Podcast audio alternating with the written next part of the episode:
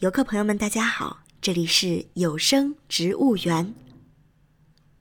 不知道大家还记不记得，我们有一个尚未完结的专题，名字叫做《历史名人与西湖植物景观》。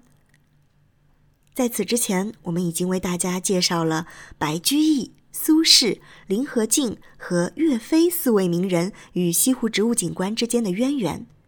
今天，我们要带大家来认识第五位名人。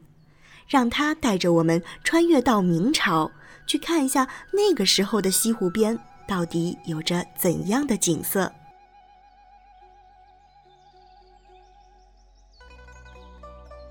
明朝嘉靖、万历年间，正处在明朝统治的中晚期，这是一个政治上陷入深重危机、内外交困。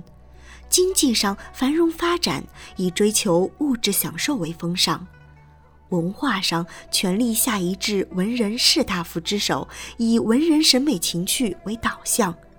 思想上努力挣脱程朱理学长期的禁锢，张扬主体精神和追求思想解放的时代。高廉就生活在这样一个时代。高廉是杭州人，号湖上桃花鱼，明代著名的文学家、戏曲家和养生家。虽然科场失意，但凭借自己的努力，他在戏曲创作、诗词、散曲、小品文，甚至养生学领域都有着独到的成就。高廉自小体弱多病。根据自己毕生的实践总结以及广泛收集查阅文献，他最终完成了一部著名的养生著作《尊生八间》，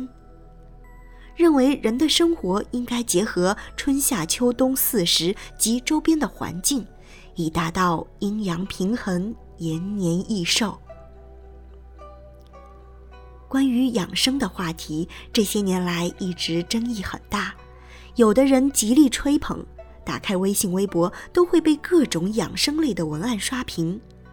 而有的人则从现代科学的角度指出了传统养生方法中的很多误区和弊病，因而提醒人们不要轻易相信所谓的养生学说。但无论如何，高廉的尊生八间从养生的角度来讲述植物景观。书中记录了明代杭州许多的风俗以及四时花木的应用情况，为研究明代西湖植物景观提供了很好的参考文献。例如《尊生八间》《宴贤清赏间》提到的植物有：书斋清供花草六种人格、平花三说、四时花季、皆子可观盆种树木、花竹五谱。对植物的种类和品种有着详细的记载，光菊花就有一百八十六个品种。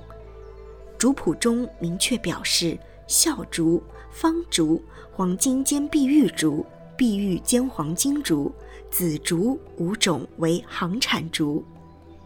又如四时调射间，高紫四时优赏，列举了杭州一年四季优赏的景点景色。众多都在西湖，与西湖四季的植物景观有着密切的关系。高廉的杭州四时优赏主要的景色有：春季，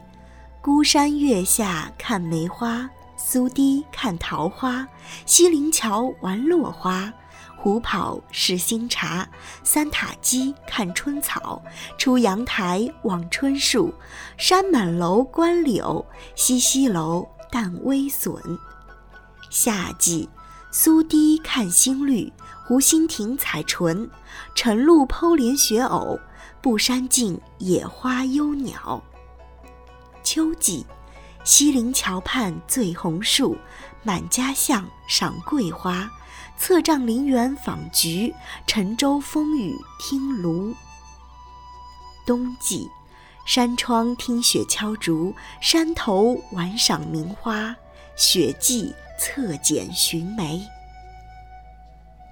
高廉是一个极富生活情趣的人，他认为植物可以养性，使人怡心安寿，把赏花观木看成是养生必不可少的一部分，以花为伴为友，适性安逸；以花为食为酒为茶，不求口腹之乐，何时适足以养生？若无植物相伴，养生之道将缺失不少闲情逸趣。虽然对于当下网络上充斥的各种养生学说，我们持保留态度，但是与植物相伴、以植物为友的生活方式还是值得肯定的。所以，希望大家不要老是宅在小小的水泥盒子里。而是适时的到大自然中去走一走，感受大自然蓬勃的生命气息，相信你一定会有很大的收获。今天的有声植物园就到这里，感谢您的收听。